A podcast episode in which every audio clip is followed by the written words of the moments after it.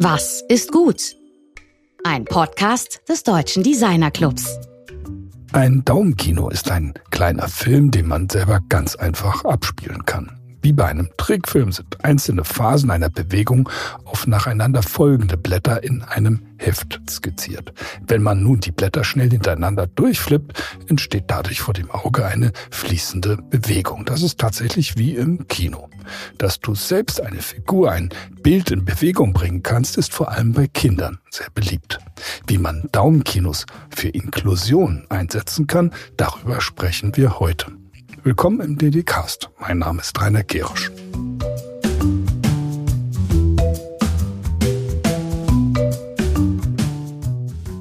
Letzten Folge sprachen wir mit dem bekannten Mailänder Architekten und Stadtplaner Stefano Boeri über Biocities. Stefano wurde bekannt durch den Bau der Zwillingstürme namens Bosco Verticale, ein Symbol und zugleich ein gebauter Beleg für eine andere grüne Großstadtarchitektur. Dass GestalterInnen Sinnvolles für eine bessere Welt schaffen, geht im Großen, aber auch im Kleinen. Und ich glaube, man darf das eine nicht vor das andere stellen. Heute geht es um ein Startup von zwei DesignerInnen. Maria Möller und Laura Mohn starteten 2020 mit dem Aufbau eines kleinen Unternehmens, das Daumenkinos namens Talking Hands zum Erlernen von Gebärdensprache entwickelt und produziert.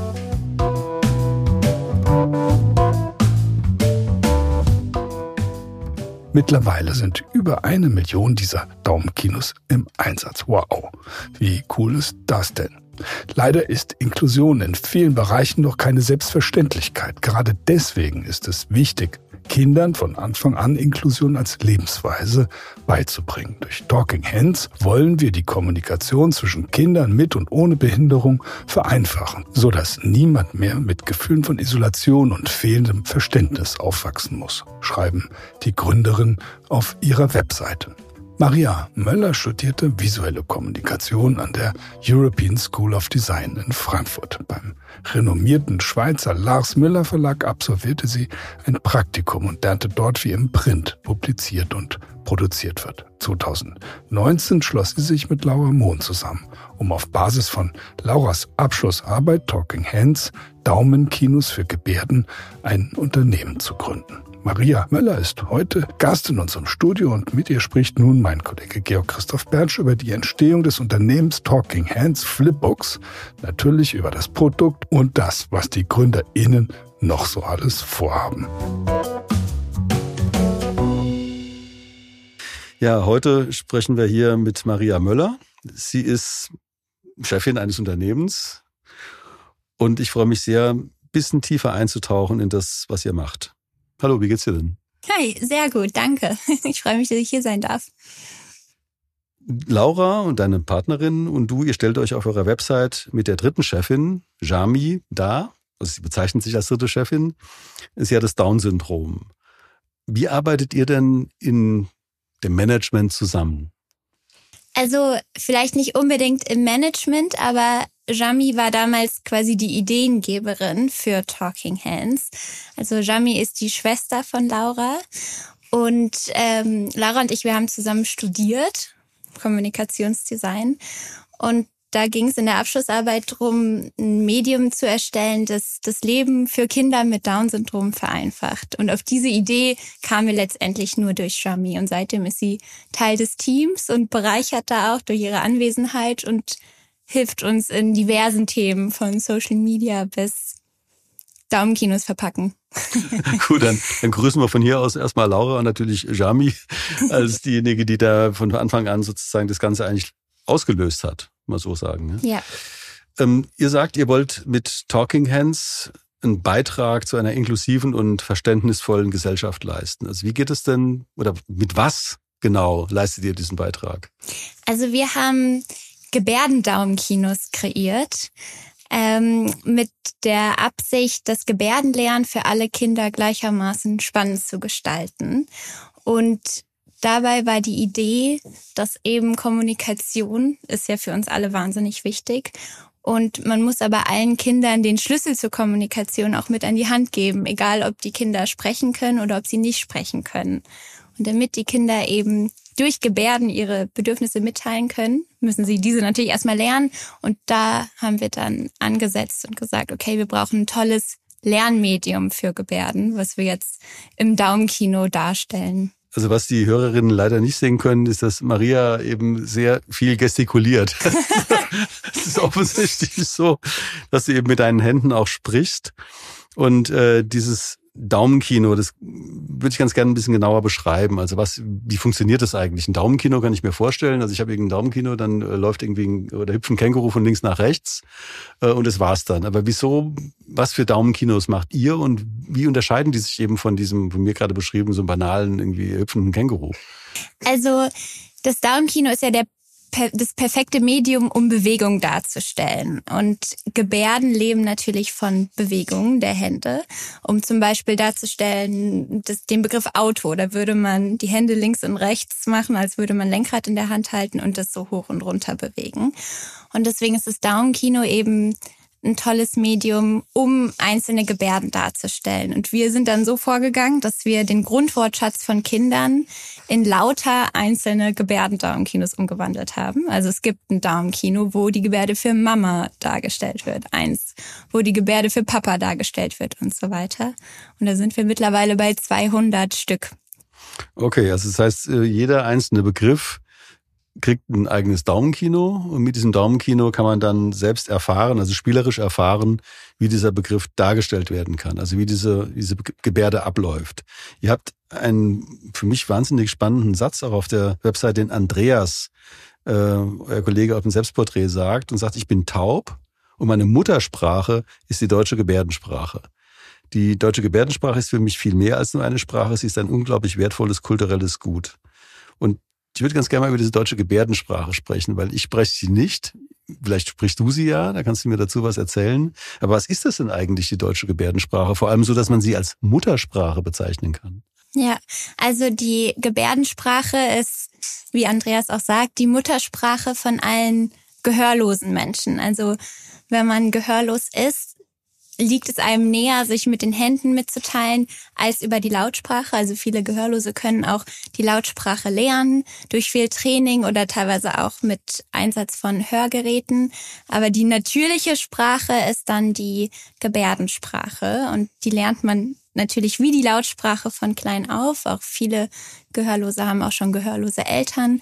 Ähm, genau, und deswegen ist auch für Andreas seine erste Sprache war damals die Gebärdensprache. Und er hat zusätzlich noch in der Schule die Lautsprache gelernt. Mhm. Und hat auch Hörgeräte. Also man kann sich auch lautsprachlich mit ihm unterhalten. Das ist mhm. dann ein Mix aus Hören durch die Hörgeräte, was auch nicht perfekt funktioniert, und Lippen ablesen. Mhm. Und vereinfacht wird es für ihn natürlich, wenn man das Gesagte dann auch noch per Gebärde auch mhm. zeigt. Also mein, mein Onkel war Rektor einer Sonderschule für äh, Kinder mit Sprachbehinderungen. Von daher ist mir das Thema Sprachbehinderung äh, durchaus bewusst. Aber dieses Thema dieser, äh, dieser Einschränkungen bei der Wahrnehmung, also jetzt Taubheit, Blindheit und so weiter, beschäftigt ihr euch mit diesem gesamten Themenfeld der Behinderungen und der Einschränkungen oder der, sag mal so, ja, des Ausschlusses in der Wahrnehmung?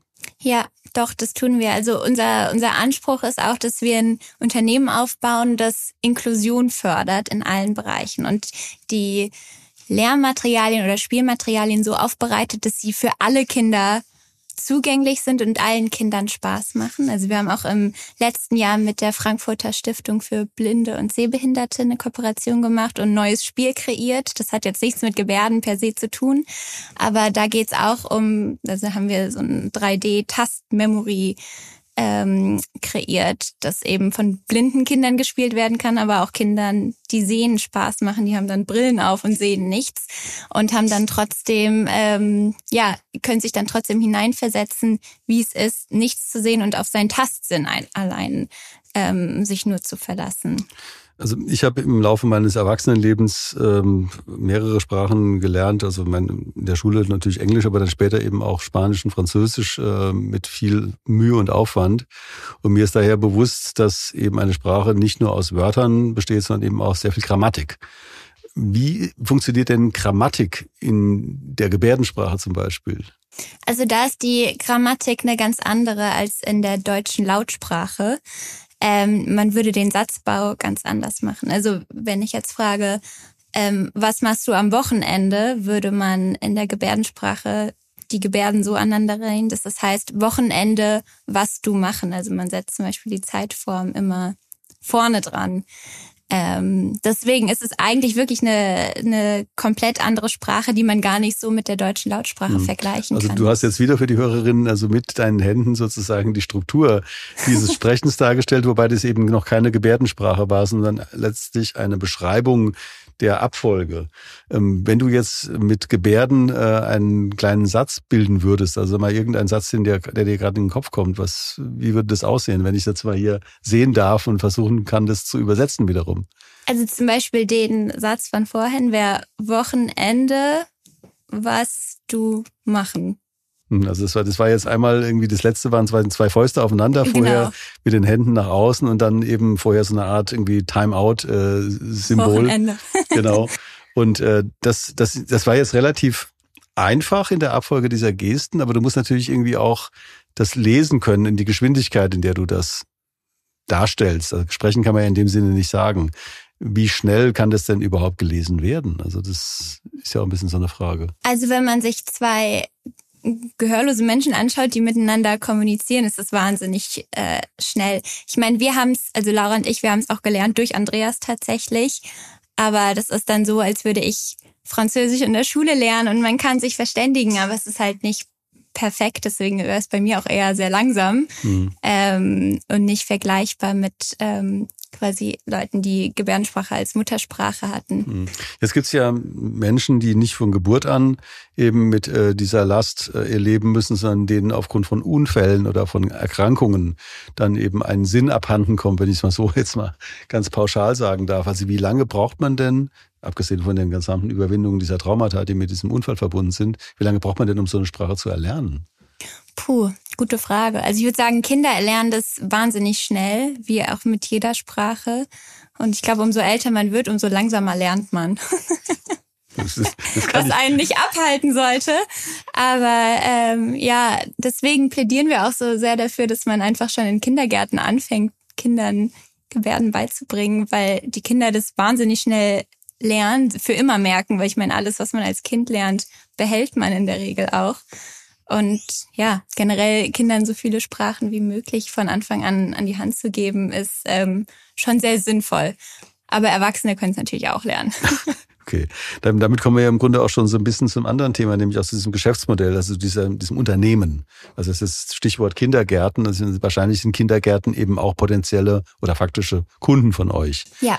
Ähm, also da würde ich gerne ein bisschen genauer verstehen. Also ihr habt dieses Unternehmen aufgebaut, ihr seid seit 2020, glaube ich, habt ihr gestartet, überhaupt daran zu arbeiten und habt mittlerweile ja wirklich funktionierende äh, Geschäftsstruktur also die eben auch entsprechend am Jahresende äh, Gewinne abwirft und Leute finanzieren kann. Was sind denn die, die Zielgruppen? Also mit wem redet ihr und ähm, wen wollt ihr noch weiter erreichen oder was? Ähm, da kommen wir, bevor wir zum Portfolio kommen, erstmal so die Zielgruppen. Ja, also unsere ursprüngliche Zielgruppe, die wir auch vor allem im Kopf hatten, als wir Talking Hands gegründet haben, waren schon die Kindergärten, weil man da eben so viele Kinder wie möglich erreicht. Ähm, und da, da einfach ganz verschiedene Kinder aufeinandertreffen. Ne? Manche können einfach noch kein Deutsch, weil sie zu Hause eine andere Sprache gesprochen haben und sind erstmal ein bisschen verloren in der Kita. Andere haben vielleicht Sprachverzögerungen und da ist einfach, ist einfach ein toller Ort, um Gebärden einzusetzen, die dann auch wirklich Kindern helfen. Aber ähm, dann haben wir festgestellt, ganz viele logopädische Praxen haben auch Interesse an den Daumenkinos. Also das ist auch wirklich eine ernstzunehmende Kundengruppe bei uns, ähm, weil logopädische Praxen auch immer auf der Suche sind nach neuem Material äh, für Kinder. Da passiert jetzt noch nicht so wahnsinnig viel, vor allem in die Designrichtung, sage ich mal. Und dann sind es letztendlich eigentlich alle Eltern, weil zum einen ist es natürlich, sind Gebärden natürlich toll für Kinder mit sprachlicher Beeinträchtigung, aber Gebärden helfen auch generell allen Kindern schneller sprechen zu lernen, weil oh. Gebärden so eine Eselsbrücke darstellen. Ne? Also wenn man lernt, die Blume, ist es erstmal nur so ein Begriff, mit dem man nichts verbindet, aber wenn man dann dazu die Handbewegung der Gebärde sieht, wo die Hand in, erst in der Faust ist und dann aufgeht, wie die Blume auch, auch aufgeht, gibt man dem Kind quasi einmal die Information als Wort Blume und dazu noch so einen visuellen Aspekt und das verknüpft sich schneller. Deswegen ist es generell ein Sprachlernmittel für Kinder. Also das klingt ja so, als hättet ihr so eine Art Jackpot geknackt. Also nicht nur mit den Kindergärten, die ihr euch ursprünglich vorgestellt habt, sondern eben auch mit logopädischen Praxen und letztlich eigentlich in der gesamten Sprachbildung Anwendungen zu finden. Ja, ja, also wir haben das fairerweise auch erst so nach und nach von Jahr zu Jahr gemerkt, dass es einen viel größeren Anwendungsbereich hat, als wir selber erst dachten weil wir auch dann durch den Austausch mit Pädagogen und Pädagoginnen und Sprachtherapeuten und äh, den Praxen festgestellt haben, dass wie toll es letztendlich für alle Kinder ist. Wenn ihr jetzt mal nach, der Supply Chain fragt, also ihr kriegt ja diese, ihr müsst es ja irgendwie produzieren, also ihr habt ja keine Druckmaschine bei euch irgendwie im, äh, im Studio oder wo auch immer im Büro stehen. Ihr vertreibt es eben auch, es wird verpackt, also von Verpackung haben wir vorhin schon gehört, dass Jami da eben auch äh, eine Rolle spielt. Ähm, beschreibt mir doch mal sozusagen den Prozess von einer Entscheidung, die ihr jetzt unternehmerisch, gestalterisch getroffen habt und sagt, wir haben Layout gemacht, bis hin zu dem fertigen Produkt. Also wie läuft das bei euch ab? Ja, also wir kriegen meistens E-Mails von Kindergärten oder Eltern mit Begriffen, die dringend fehlen. Jetzt zum Beispiel ganz neu waren die Emotionen, also Emotionen wie glücklich, traurig, ähm, wütend etc. Und dann schicken wir die Liste an Andreas, der sitzt in Berlin und hat da seine Gebärdensprachschule. Ähm, und Andreas schickt uns dann Videos von einem Greenscreen, wie er die Gebärden ausführt. Und die Videos bekommt Laura und Laura illustriert daraufhin ihre Charaktere, die auch wirklich in jedem Flipbook sehen die anders aus. Da steckt wahnsinnig viel Liebe und Arbeit drin. Und dann animiert sie quasi Schritt für Schritt, also wie, wie ein Animationsfilmchen ja, eigentlich, animiert sie Bild für Bild die Gebärde, bis sie fertig ist. Dann geht es wieder an Andreas, der sagt dann entweder ist gut so oder ist noch nicht gut. Ähm, und dann geht das Ganze in den Druck und da haben wir hier ähm, einen tollen Partner gefunden. Das hat auch ein bisschen gedauert. Ähm, das ist die Locher Print und Medien GmbH, ähm, mit der wir dann die Daumenkinos mhm. drucken. Und ähm, wenn ich ja noch nach dieser, wie viel Frames per Second ist das denn? Also wenn ich mir jetzt einen Film angucke, ähm, also sind das zehn oder, oder wie viel, oder kannst du das sagen? Also es sind meistens circa 20. Also wir haben in jedem Daumenkino 40 Seiten. Wir mussten okay. das ähm, festlegen, mal die Seitenzahl, weil wir hatten es in der allerersten Auflage war mal 1,38, das andere 45 und das war so teuer in der Produktion. Mhm. Also wir mussten da festlegen, dass wirklich jedes 40 hat. Darauf konnte man sich mhm. einigen. Und wenn es eine bisschen kompliziertere Gebärde ist, dann sind die 40 auch perfekt. Dann sind es quasi 20 Frames mhm.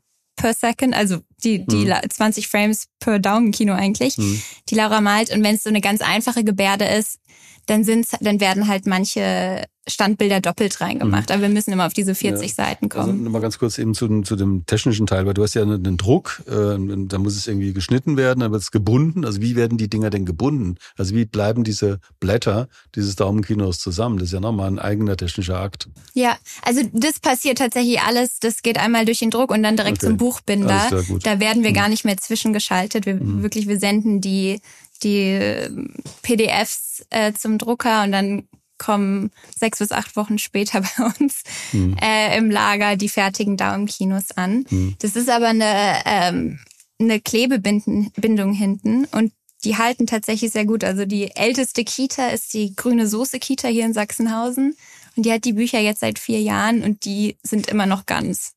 Also ich mache das mal hier vor dem Mikrofon. Also dann hört man so das, das Huhn. Also es ist ein gelbes Quadrat ungefähr so acht Zentimeter lang. 8,5. 8,5, ganz gut geschätzt, mit einer ähm, roten Schrift drauf. Die auf der Schrift, die sagt mir Huhn, H-U-H-N. So, jetzt blätter ich das Ding auf. Da drin sehe ich einen Jungen mit einem eigentlich Hahnenkamm, einer Hahnenkammfrisur, der mit seinen Fingern im Grunde so eine Auf- und Abwärts, so wie so eine Schnabelbewegung macht. Und das, und auf der Rückseite der, dieses kleinen Buchs ist eine wunderbare Strichzeichnung von einem Hahn. So.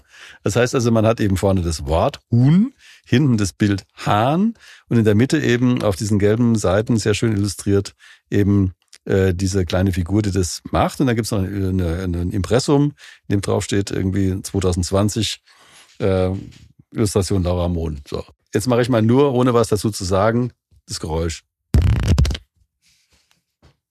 Nochmal. Das war jetzt der Apfel. Vorne in derselben Logik steht Apfel. Auf der Rückseite ist eine Strichzeichnung von einem Apfel und innen drin sieht man eine Person, die eine Frisur hat wie ein Apfel mit zwei Blättern drauf, eben sich so auf eine bestimmte Art und Weise ans Kinn greifen. So. Also das ist eben dieses Prinzip. Und jetzt kann ich mir natürlich vorstellen, dass die Aufgabe, wie du es gerade genannt hast, Emotionen darzustellen, nicht ganz so banal ist wie Huhn. Ja. Da, ähm, das war auch, glaube ich, das längste, woran Laura jemals saß, waren die Emotionsdaumenkinos, weil wir machen sonst die Daumenkinos immer ohne Gesicht, damit die Kinder sich wirklich auf die Handbewegung konzentrieren. Ähm, Gerade auch für Kinder mit Autismus ist es förderlich, wenn da jetzt kein Gesicht ist, also nicht zu viel Ablenkung. Aber bei den Emotionen muss natürlich äh, die Mimik dabei sein. Und da saß Laura Tag und Nacht und hat versucht, diese Emotionen darzustellen und hat es dann wirklich bis zur Perfektion getrieben. Jetzt habe ich hier natürlich ausgerechnet kein Emotionsdarm-Kino dabei. Ähm, aber die sind wirklich wahnsinnig gut gelungen. Ähm, da versteht man auch ohne Gebärde genau, welche Emotion gemeint ist. Und wenn man dann aber sich so denkt, okay, wie zeigt man denn jetzt den Unterschied zwischen neidisch und enttäuscht? Das erstmal zu zeichnen, ist wirklich eine hohe Kunst. Also da habe ich wirklich vollsten Respekt. Ja, ich hab ja, wir haben ja einige Links in den Show Notes, von daher gibt es ja auch einen Link zu eurer Website. Man kann sich da darüber informieren, wie die Dinger funktionieren. Ich finde es aber jetzt auf dem Tisch liegen zu haben als analoges Buch, eben wirklich ein Buch, ähm, hier auch auf der, auf dem hier mit einer äh, ISBN-Nummer. Äh, das finde ich schon ziemlich klasse. Also das ist jetzt nicht irgendwie so ein äh, Frohe Ostern heißt es. Ne? Ja.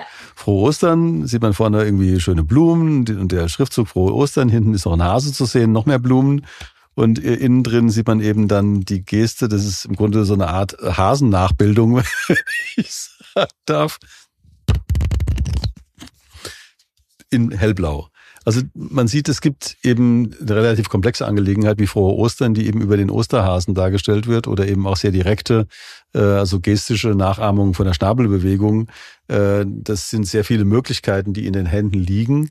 Ähm, und also ich finde, ich, ich meine, prinzipiell ist es einfach eine ganz tolle Sache. Ihr habt ja eben auch beim DDC, bei Was ist gut, auch einen Preis gewonnen vor, ich, drei Jahren oder wann das war. Ähm, einfach deshalb, weil das eine unglaubliche Innovation auch ist. Also zunächst mal mit einem klassischen Medium, dem Daumenkino, aber eben sozusagen befördert eben durch Rami, durch eben also Partner und Berater wie Andreas, entsteht da etwas, was in der Form einzigartig ist. Also was, wo, wohin wollt ihr denn mit eurem Portfolio jetzt weitergehen? Ich meine, die Daumenkinos haben wir jetzt, glaube ich, hoffentlich verstanden, trotz der, äh, der Einschränkung, dass wir hier kein, äh, kein Videoformat haben. Was macht ihr denn noch?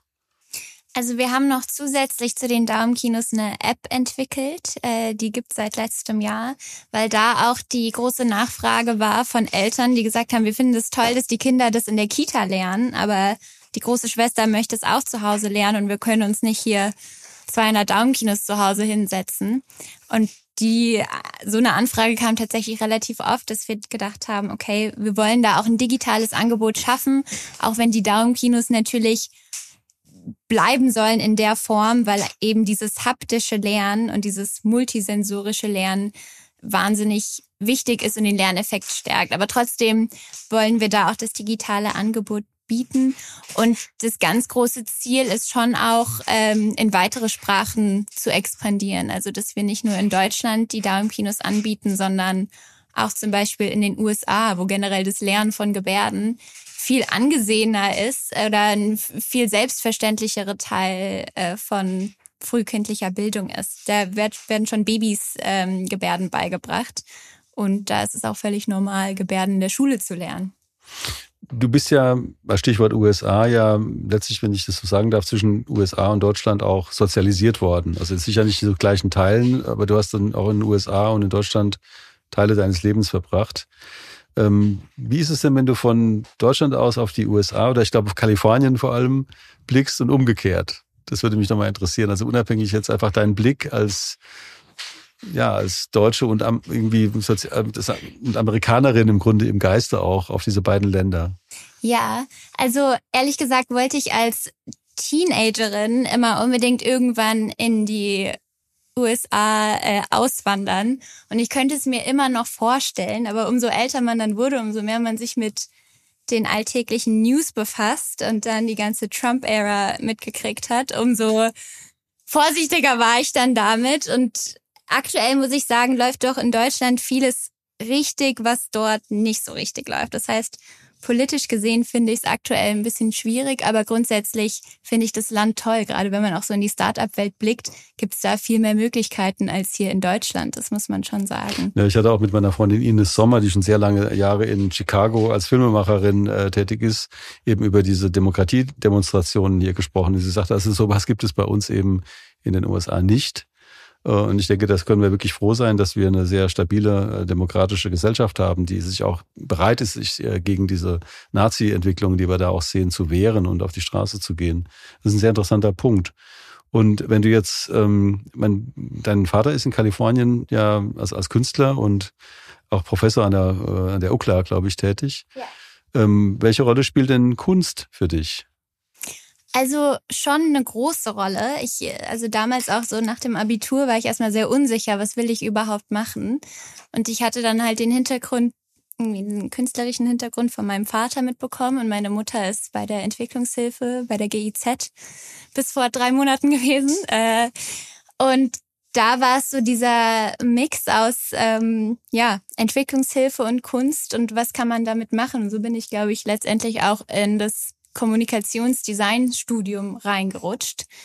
Ähm, ja, weil ich doch dachte, das sind zwei Themen, die kann man sehr, sehr gut verbinden. Und umso glücklicher bin ich, dass wir jetzt auch mit Talking Hands letztendlich den Aspekt irgendwie Kunst im weitesten Sinne ähm, mit dem Anspruch, die Welt ein Stück weit zu verbessern, ähm, sehr gut ähm, vermischt haben.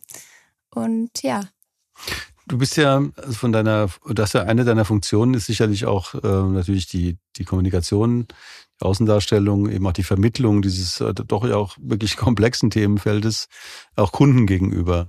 Und äh, wie habt ihr euch denn die Verantwortlichkeiten in der Firma geteilt? Und bevor wir jetzt eben auch dazu kommen, wie funktioniert eigentlich diese Firma? Wie habt ihr das gestartet? Du brauchst ja auch Geld. Es ist ein Startup, der irgendwie äh, in der ersten Phase wahrscheinlich äh, nicht im ersten Moment Geld verdient hat, sondern irgendwie auch Investitionen brauchte.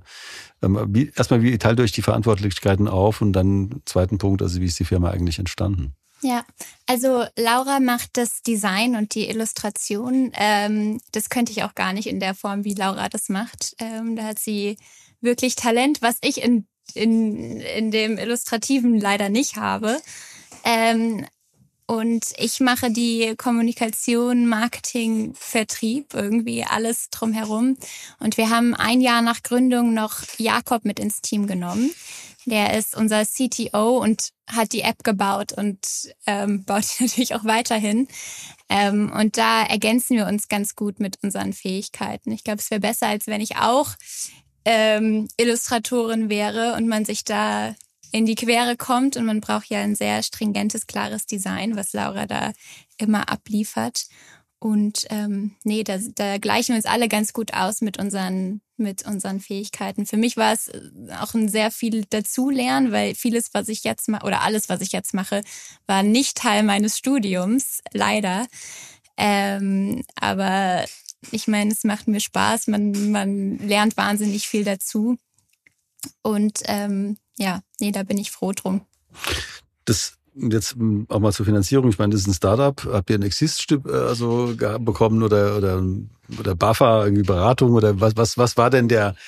Wie wie seid ihr sozusagen von dieser Kommunikationsdesign Welt, aus der ihr kommt, zu Unternehmerinnen geworden? Also Exist haben wir tatsächlich leider nicht bekommen. Ähm, da war so ein bisschen das Kriterium, dass unser Team, was damals nur Laura und ich waren, nicht breit genug aufgestellt war, weil wir beide exakt das Gleiche studiert haben. Und da werden doch gerne Teams gesehen, was ich natürlich auch verstehen kann, wo einer oder eine vielleicht BWLerin ist und dann noch jemand anderes Design studiert hat und noch jemand was ganz anderes. Und da haben wir nicht so richtig reingepasst. Und wir haben dann, äh, um die erste Auflage zu finanzieren, unsere Sparkonten, wo jetzt auch nicht wahnsinnig viel drauf lag, äh, leergeräumt und den ersten Druck davon finanziert. Das waren damals 10.000 Daumenkinos, also 100 pro Sorte. Ähm, und das hat sich dann relativ schnell verkauft, eigentlich innerhalb von einem Monat. Ähm, und dann dachten wir, okay, damit sind wir doch schon mal auf dem richtigen Weg. Und dann haben wir von den Erlösen dann eine weitere Auflage finanziert. Da ist aber nichts hängen geblieben, um uns selber ein Gehalt auszuzahlen. Mhm. Das war auch lange so. Und da ist leider Exist hatten wir nicht, was, was aber geholfen hätte. Ähm, und da hatten wir einfach das Glück, muss ich auch ganz ehrlich sagen, dass unsere Eltern uns da beide unterstützt haben. Ähm, sonst hätten wir das in der Form gar nicht machen können. Hm. Das ist eine reine privatfinanzierte, eine Seed-Finanzierung aus dem Elternhaus oder aus den eigenen Gründen, als rein organisch aus den Verkäufen heraus äh, gewachsen. Also es ist natürlich auch eine große Unabhängigkeit, die ihr jetzt habt. Ja, beziehungsweise wir haben dann ähm, zwei Jahre nach Gründung eine erste kleine Finanzierungsrunde mit Business Angels auch gemacht weil es dann doch irgendwann der Punkt war, wo klar war, wir können jetzt unsere Eltern nicht länger belasten und wir müssten uns mal ein kleines Gehalt auszahlen. Und da waren wir noch nicht an dem Punkt, oder ich meine, das dauert auch, ne, bis man profitabel genug ist, um wirklich alles aus eigener Tasche zu zahlen. Mhm. Ähm, und da, das hat uns sehr geholfen. Allein auch, wenn man Business Angels mit an Bord hat, holt man sich natürlich auch Expertise mit rein. Mhm, klar. Ähm, aus der Wirtschaftsszene, die wir auch selber noch nicht hatten. Ne? Mhm. Ähm, das, das war dann doch hilfreich. Das, ich meine, der entscheidende Punkt ist ja dann irgendwie an einem bestimmten Punkt auch genug Cashflow zu produzieren, dass du überhaupt in der Lage bist zu handeln. Also ich meine, das ist ja eindeutig der Fall, dass ihr das seid. Und das finde ich äh, an sich schon mal irgendwie eine super Botschaft. Also zwei äh, Designerinnen äh, gründen, also trotz aller Widrigkeiten oder Unwahrscheinlichkeiten, eine Firma, eben mit Geld der Eltern und dem eigenen Geld, also einem großen Risiko behaftet und bekommen erst nach einer gewissen Geschäftstätigkeitsphase eine Finanzierung dazu. Also das will ich einfach nochmal mit einem riesen Ausrufezeichen versehen, eben auch für die Hörerinnen. Äh, erstens geht das, also trotz eben auch der Tatsache, dass ihr kein Exist bekommen hat, was fast alle Startups, die wir hier schon mal im Programm hatten, haben Exist-Programme äh, durchlaufen. Mhm. Das ist bei euch irgendwie eine ganz besondere, also positive Eigenschaft, dass ihr das hingekriegt habt. Ich habe jetzt noch einen Punkt, also ihr, wo, was wird als nächstes, also welche Produktgattungen habt ihr momentan so ein bisschen auf der Peilung, bevor wir zu unserer Abschlussfrage kommen? Also ich meine, das ist ja das Daumenkino, ist das Herzstück, das ist eindeutig. Ja. Und da gibt es natürlich einen riesigen Wortschatz und es gibt ein riesiges Zielpublikum, es gibt auch neue Zielgruppen. Seid ihr noch an anderen Sachen dran, wo du sagst, also das ist für uns jetzt interessant oder die auch schon in der ähm, Angebot sind? Das habe ich noch nicht ganz kapiert. Ja, also wir haben zum Beispiel auch ein Puzzle für Kinder, um das Alphabet zu lernen durch die Handzeichen des Fingeralphabets, ähm, so als erste Brücke in die Buchstabenwelt. Dann, das hatte ich vorhin schon erwähnt, unsere Kooperation mit der ähm, Frankfurter Stiftung für Blinde und Sehbehinderte, dieses Tastspiel für Kinder. Ähm, aber wir haben jetzt, also wir haben letztes Jahr super viel Zeit in Produktentwicklung äh, gesteckt, wo dann die App rauskam, das Spiel etc. Und da doch ein bisschen vergessen, dass man sich natürlich auch um den Verkauf der Produkte kümmern muss. Produktentwicklung macht natürlich viel mehr Spaß. Deswegen ist jetzt gerade doch der Fokus ähm, auf einfach, wie kriegen wir es hin, noch mehr Kunden zu gewinnen, um eben unser Geschäft auch am Laufen zu halten. Ohne Kunden geht's nicht. Ähm, und ich sag mal, die, das Wissen rund um die ganzen positiven Aspekte, wenn Kinder gebärden lernen, was da alles wie toll das für Kinder ist, das weiß auch niemand. Also viele denken auch, oh, wenn mein Kind jetzt Gebärden lernt, dann spricht es nicht mehr oder spricht es später und das ist völliger Quatsch. Ähm, aber das ist leider doch noch sehr verankert. Das heißt, es, wir haben zwar ein sehr innovatives neues Produkt auf den Markt gebracht, das kommt aber auch mit, ich sag mal, der Herausforderung, dass da noch viel Aufklärungsbedarf rund um das Produkt ist. Anders wie wenn man jetzt einen neuen Lippenstift auf den Markt bringt, weiß jeder erstmal, was das ist und wie man das benutzt. Und das ist bei uns nicht so. Und da ähm, da liegt jetzt erstmal der Schwerpunkt für jetzt Q1 und Q2 drauf, da wirklich ähm, ja Aufklärung rund um das Thema zu betreiben, viel auf Messen zu gehen. Wir kommen gerade von der Spielwarenmesse in Nürnberg zurück und haben jetzt in zwei Wochen die Didaktermesse, das ist die Bildungsmesse in Köln. Ähm, und deswegen haben wir jetzt erstmal die weitere Produktentwicklung kurzzeitig ein bisschen pausiert. Es ist trotzdem im Hinterkopf, geht es immer weiter, man über, bekommt neue Ideen. Ähm, aber ja, da liegt jetzt erstmal der, der Fokus drauf. Ich meine, für diese Aufklärungsarbeit ist ja unter anderem auch diese Sendung da. Ich meine, wir wollen einerseits darüber berichten, was mit Design alles möglich ist. Andererseits äh, legen wir größten Wert auf dieses ganze Thema Diversität, im Grunde auch Einbindung von, äh, also von Gruppen, die aus irgendwelchen Gründen eben ausgeschlossen oder abgegrenzt sind. Und äh, ich denke, das ist auch für diejenigen unter den Hörerinnen, die selbst unter gewissen Einschränkungen leiden, äh, eine Riesenbotschaft ist, was ihr da macht. Und, und wie eben aus der Zusammenarbeit zwischen einer Partnerin, die eben unter dem Down-Syndrom leidet und euch eben auch so eine Arbeit entsteht. Also das ist wirklich ein, ein tolles Beispiel dafür, dass ihr nicht für eine Gruppe arbeitet, sondern mit dieser Gruppe. Das hat die Kenel Bomunja bei uns im Programm eben auch äh, gesagt, die in Südafrika im Social Design Bereich tätig ist, dass es ihr wichtig ist, not to design for, but to design with um, those uh, it's meant for. Und das ist ein wichtiger Punkt. Gut, aber ich habe jetzt auch unsere Abschlussfrage, weil wir im Grunde auch schon, äh, glaube ich, jetzt alles das berührt haben, zumindest, was wir heute besprechen können. Es gibt sehr viele Links in Show Notes. Ähm, ihr seid offenbar auf Messen auch, also man kann euch da treffen. Und ich kann auch nur dazu auffordern, auch für Designerinnen und Designer und für eben Menschen, die sich diesem Thema da äh, nähern, also mit euch Kontakt aufzunehmen, also weil dieser der Austausch sehr wichtig ist. Die Abschlussfrage ist bei uns immer dieselbe, nämlich was ist gut? Universelles Design ist gut. Also wenn man sich die Aufgabe nimmt, ähm, Lösungen zu konzipieren für Menschen und dabei im Kopf behält, wie kann man diese Lösung so umsetzen, dass sie eben nicht nur für diese eine bestimmte Gruppe gut ist, sondern für alle.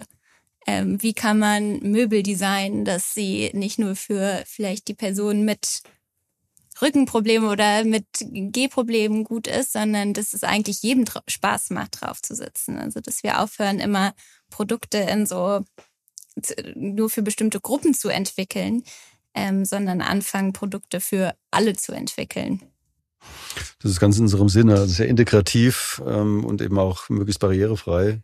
Von daher, ich bedanke mich sehr herzlich für das, für das Gespräch. Also ich habe viel gelernt, muss ich sagen. Und ich bin auch ähm, wirklich begeistert von dem, wie ihr das geschäftlich hingekriegt habt. Das ist eben nochmal eine ganz besondere Würdigung wert und nicht nur, ja, da gibt es ja so ein Startup, die haben, dieses, haben das so gemacht, sondern das ist wirklich äh, außergewöhnlich. Es gibt auch viele, die leider scheitern bei einer Firmengründung und gerade wenn eben wenig Kapital da ist, bei euch hat es geklappt. Danke sehr. Bitte.